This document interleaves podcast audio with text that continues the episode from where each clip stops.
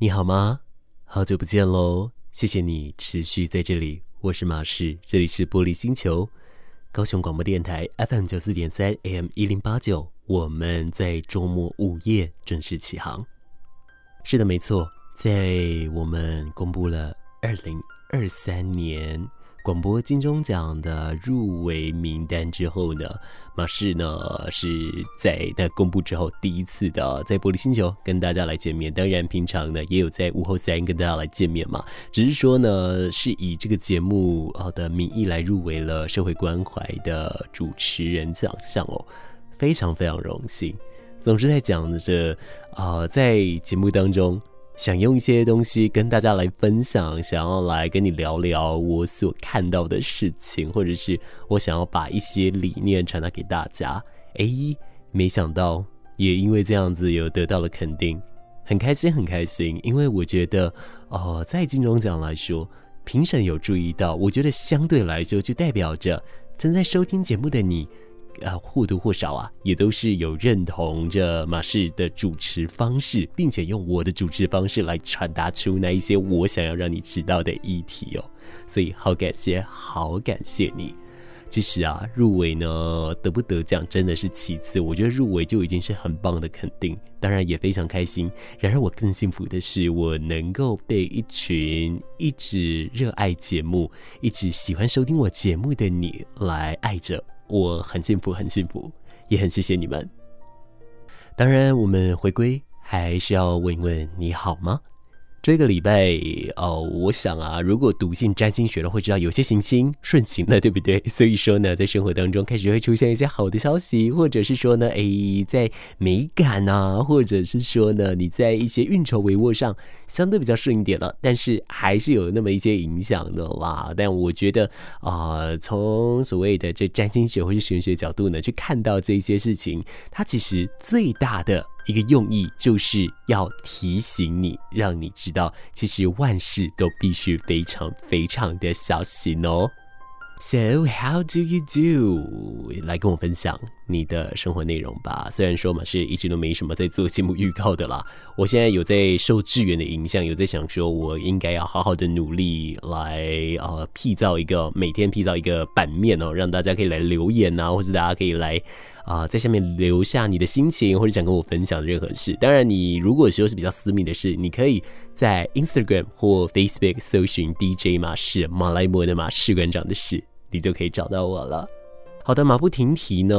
哦，我之前跟大家预告，我男性系列我会做三部曲，对不对？那么我们在今天要正式的迈入第二部曲喽。我们今天想跟你聊聊关于男性幸存者这一个议题。什么样的啊、一个事件经历后，人会被归类成幸存者？而幸存者为什么还要分男性、女性？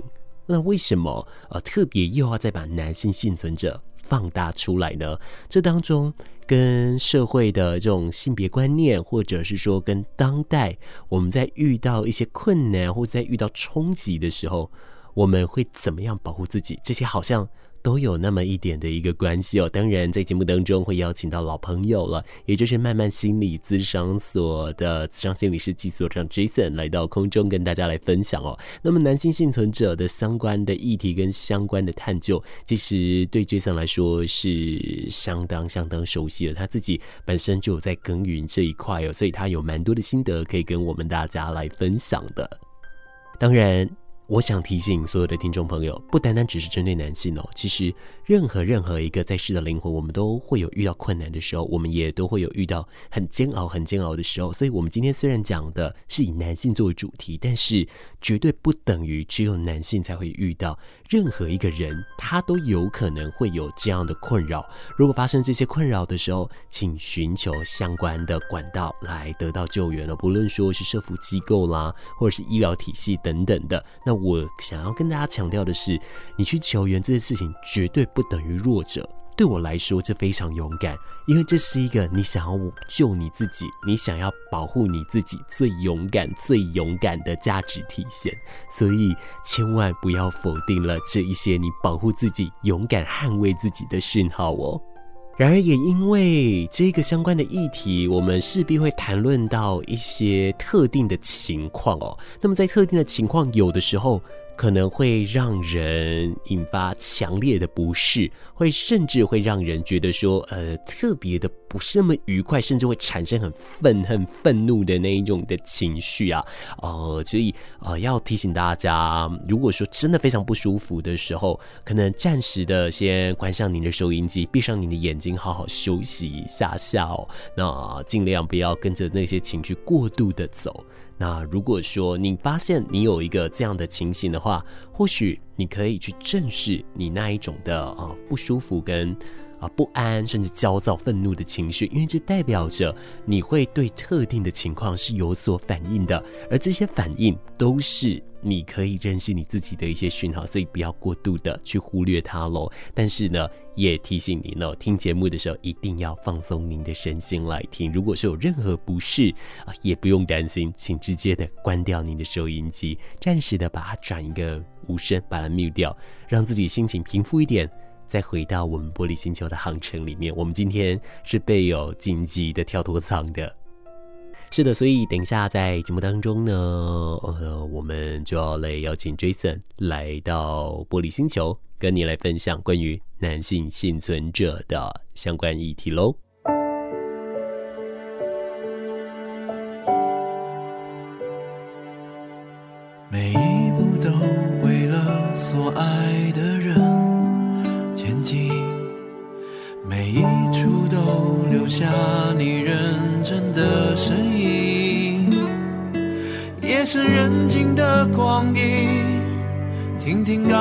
的声音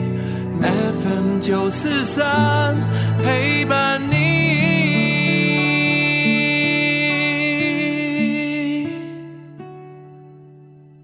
各位听众朋友们，晚安，欢迎你收听玻璃星球。这是高雄广播电台 FM 九四点三 AM 一零八九，我是马氏，今天要再次的来聊聊与男性相关的议题。不过今天的议题有那么一点的重，而接下来会有将近一年的时间，我们会。有很多的集数跟这个议题来做长时间的相处。我们在这里要邀请到的是慢慢心理咨商所的所长及咨商心理师的 Jason。Jason 晚安，各位听众大家好。好的，Jason 呢本身擅长的议题跟专长类别是非常非常多的。之前在刚开始合作的时候，我有看到一个议题让我特别特别的感兴趣，也就是男性幸存者这个议题。您有曾经把它给列出来？那这个相对来说在新闻资料上是比较少的，甚至没有什么文献专门来探讨这件事情。对于为什么这件事会出现，或者是这样子的议题，它包含了什么样的情境，会让我特别的好奇。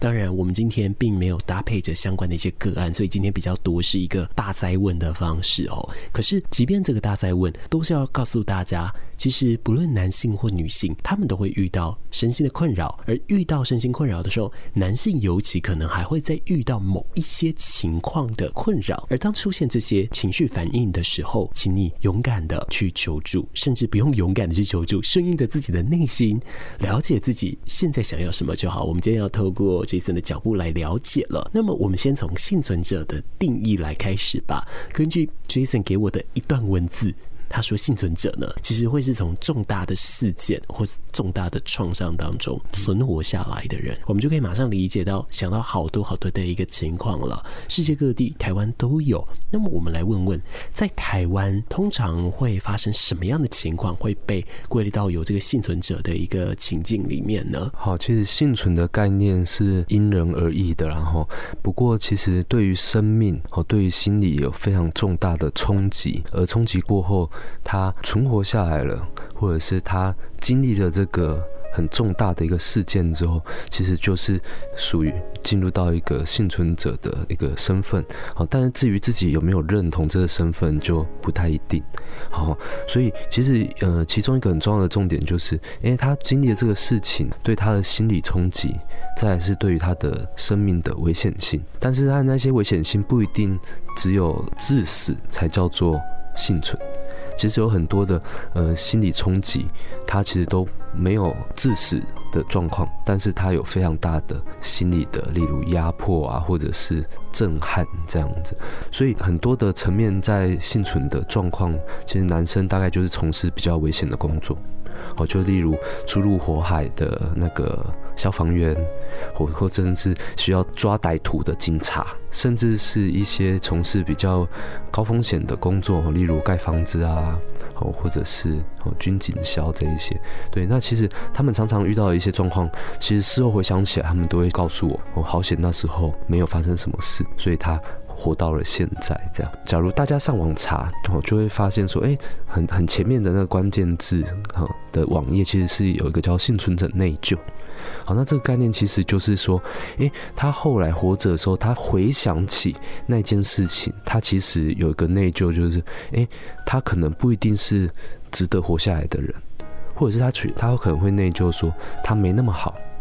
或者是他不值得别人怎么样。别人原谅他，或者是放过他，或者是哦，那个灾难当中，他其实有一个自己不值得或不足，或者是他的那一种，包括他对他自己的概念可能是很低的，哦，都会影响到他这个幸存者的内疚感、罪恶感，哦，或者是他甚至开始产生的那个自我概念的影响，这样子。这样子听起来啊，他可能。会被影响的一些定义，其实还蛮多的哦。像刚刚已经举了特定的职业、特定的例子，当然并不是说从行的女性没有，只是说因为截至目前的男女比例上，还是有一定的一个悬殊，男性居多，所以相对来说，他们很容易遇到这样子的一个问题了。当然，我们接下来就来讲讲了生理男性他会经历的一些创伤事件。我们刚刚讲了类别了嘛？那关于像事件的情形上，它跟生理女性上的一个表现会有什么样的不同呢？呃，当然有有一些部分是呃天生性格使然，而让某一些男生他其实呃从事都会从事一些很危险的活动嘛，哈，像那个早期那个青少年爱飙车，好，那他其实就是有时候每次回家都是那个喝咧嘎仔这样子，没有发生很严重的车祸或什么，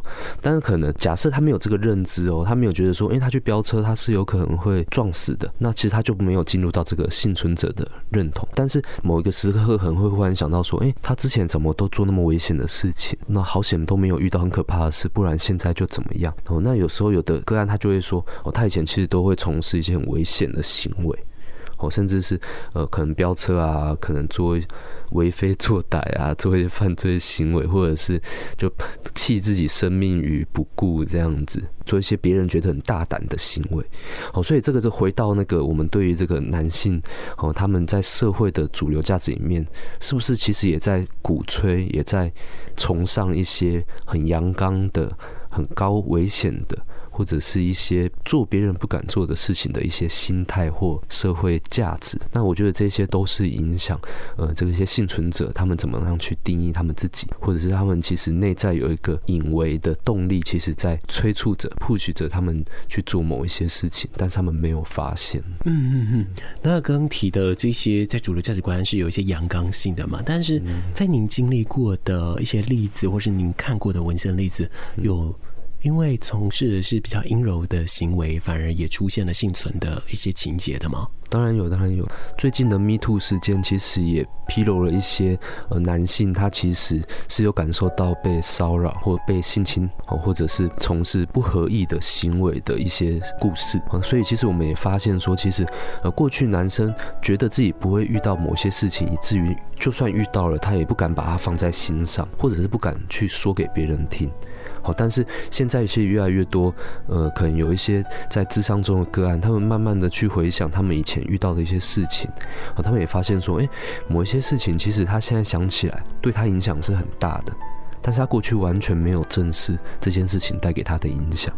以至于后来他的生活开始产生了一些不适应，哦，心理的状态出问题，呃，包括心理建设不好。或者是他觉得他的承受压力的状况越来越差，哦，这其实都很有可能是他过去遇到的很多的呃事情，好，在潜移默化的影响。嗯嗯嗯，是。但是如果假设说，我们同样一个事件放在不同人身上，因为每一个人心里的承受度真的也不一样，啊，不一样。嗯、对啊，所以那这样子是不是同样事件对某些人来说，它就是并不会造成所谓的幸存的议题？比方，呃，或许我不要举。过度极端的，我可能先以像假设，如果是冲突事件，可能有一些拳脚相向的事件，对某些人来说好像真的还好，但对某些人来说，它产生的阴影，那是不是就是等于说，大多数大家觉得，好多人觉得的情况，就是产生阴影的人会有幸存者的情节，但另一个反之可能没有。嗯，大多数会这样子吗？对，其实就是要讲回来，就是一个人他的。他的包括生理跟心理的素质，过去经验到的事情，然后情绪的承受的程度，或对于一些事情，他有多多认真、多严肃去看待，其实都会影响他怎么定义他遇到的那种，呃，像刚举的那个打架，有些男生他可能就觉得说，嗯，这没什么，就学一次打架的经验。可有一些男生可能就觉得说，哇，他有可能那一次被打死，有可能他会脑伤变植物人，然后他就非常害怕类似的冲突再次发生，而开始去很害怕类似的事情。好，所以其实我觉得，那个对于那个，嗯，某一些事情，哈，你经验到，然后你再诠释。哦，你自己在回想、在诠释那个过程，都是一个呃，我们不断建构自己的生命的经验跟生命的承载、承受的程度的一个练习。我记得有网络上也都有讲说，其实生命真的是在一次一次练习当中去建立起来的。嗯嗯嗯，是。那这样子的话，听起来好像呃，这样相关的一个议题还是容易会出现嘛？但我个人有疑惑，因为。他被放到了某一项类别当中，那会有人因为这一些意识到有这样的情况而去求助心理咨商的协助吗？因为他就是很像是我知道我有忧郁的倾向，所以我选择做心理咨商。那我可能我知道我有焦虑的问题，所以我从心理咨商让我得到改善。那像男性幸存者这件事，因为它相对来说很抽象啊。其实比较明显的就是，我遇到的很多都是早期经验啊，特别是家庭经验。一个爸爸对他的小朋友很暴力，哦，包括语语言上很暴力，或者是有时候就是会很忍不住脾气。然后后来他来咨商，他就发现说，他小时候其实被他的家属。哦，可能是长辈，确实很像，也是有很暴力的状况，但是他没有没有觉得说那个对他的影响是什么。哦，但是后来他就发现说，哎，他他觉得应该是有关联的。后来我们就很细的去讨论他过去的经验，然后也才发现很多很多的，就是这一些生命经验，其实它都是堆叠起来的，然后他就是慢慢的在建构一个人的情绪的系统。一个人的心理健康系统，一个人在危机的时候反应的那个很快反应的反射动作，哦，所以其实呃，通常了解了以后，他在反射动作的这个状况下，他就比较知道自己在经历到什么样的事情，以至于产生什么样的反射动作，那他就更有效、更可能的去控制他的一些行为，可能是暴力行为。有可能是悲伤的状况，有可能是忽然陷入一个很深沉的忧郁，但是他都不知道，呃，搞不清楚自己受什么影响。但是通常，呃，你有了觉知，了解自己受什么样的主要议题影响的时候，你就可以更快的在那个，呃，陷落当中。可以找到求助的方向或求助的重点，这样是。的不过因为这样子的一个情节啊，哦，就是说关于男性幸存者的情节，真的新闻少、文献少、资料少，这真的有的时候你要切入，或者是你在有先辈知识，真的是比较难一点呢。这种情况下，你到底怎么去准备跟个案来沟通的？嗯、呃，其实，呃，我觉得有个很大的重点就是抱着那个多元文化的概念。然后也是对于那个每个人生命经验的这个解构，跟看见他所处在的文化背景、成长背景这样，对，所以其实呃，我我的心态都是我陪伴着这个来谈的个案哦，男性幸存者，他去理解他自己过去的生命经验，然后再来是他认同了怎么样的主流叙事，他认同了怎么样的男性文化，慢慢的去松动他过去的认同，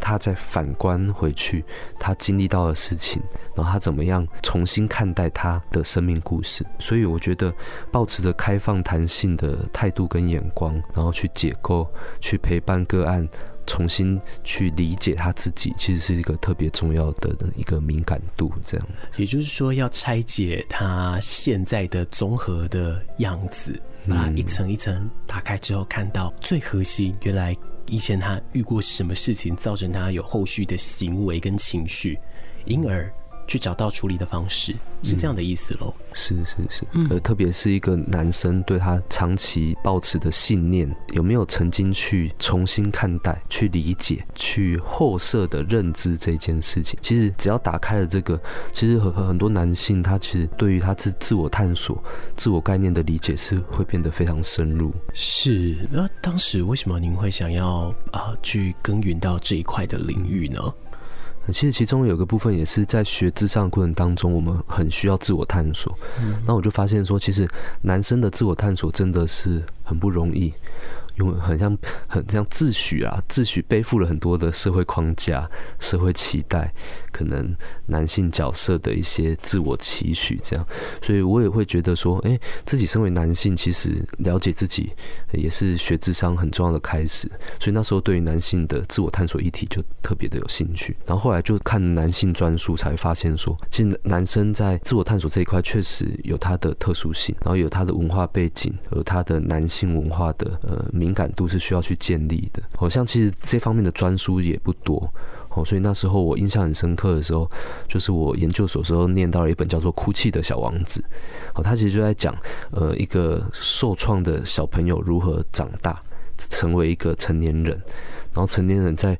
开始产生了一些。呃，心理或健康的问题这样子，好，那它其实都是一个很深入的探索。那其实那一本书的作者他自己本身也就是男性幸存者，也欢迎大家有兴趣可以去参考相关的书籍。嗯，那甚至包含说像是有毒的男子气概啊，或是等等类似相关的这些探索的，它也都是一个可以来参考的一些书籍哦，都可以推荐给大家了。当然，最后了，我们必须在节目当中还是要提了。啊，因为我觉得啊，发生了这样子的一个议题，其实这是一个很好的事，代表说你对自己的生命是有觉察的。那代表说，可能现在大家在推行的情感的教育是非常有用的。但是发现这件事，理解了这件事，想要求助，发现自己受伤，真的不是弱者。对我而言，它一直都是一个对自己负责的展现。是，只是这个负责怎么样化为行动？那怎么样化成一个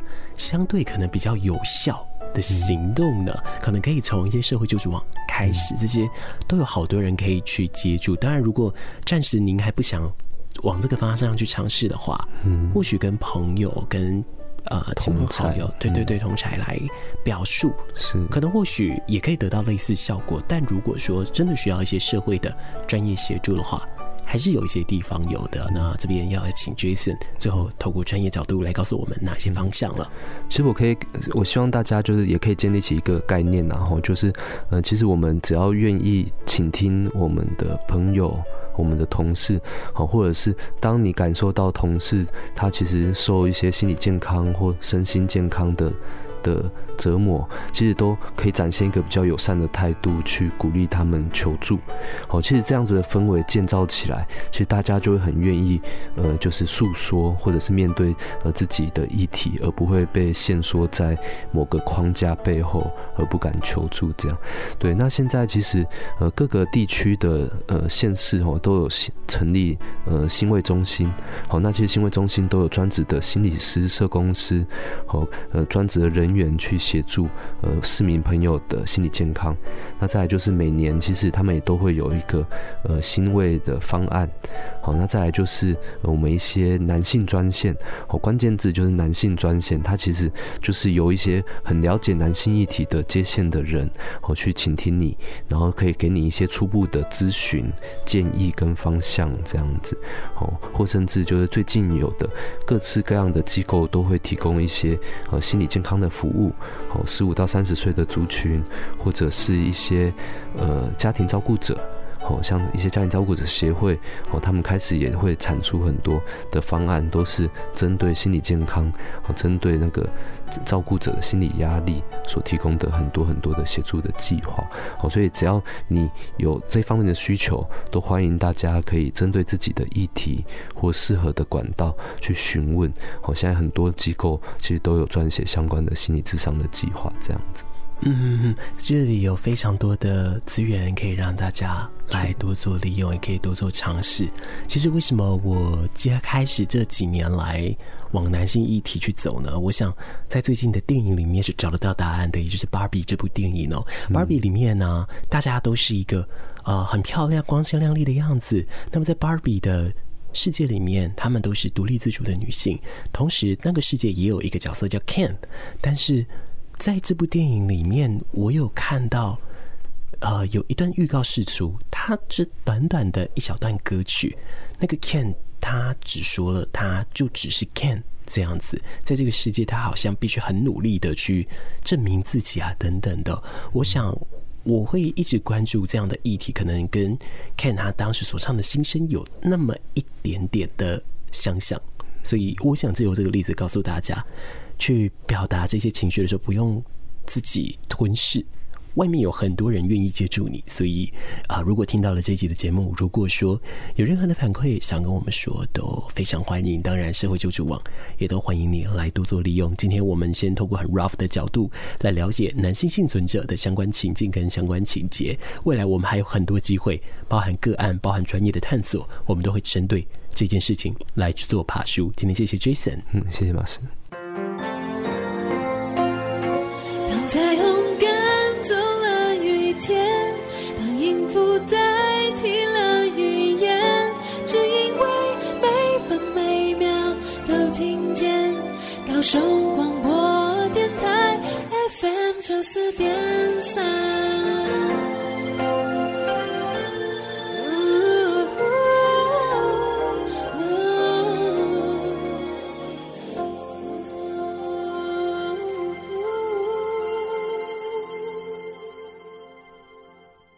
时间已经来到最后了。很谢谢你一直收听《玻璃星球》，也一直锁定着高雄广播电台 FM 九四点三 AM 一零八九。马氏要在这里跟你说一声晚安喽。当然了，如同一如既往，我会跟你说的。有任何事情想要找我，或者你有任何事情想跟我分享，到 Facebook、到 Instagram 搜寻 DJ 马氏，马来貘的马，士官长的士。就可以找到我喽。你所跟我讲的所有所有的内容，我呢都会帮您进行保密的，所以你可以很放心的把你的秘密让我来知道。当然，前提要在于你想说的话。如果是想要找人去说话，也很欢迎你来找到我哦。我们就下一次空中再见面了，晚安啦，祝你好梦。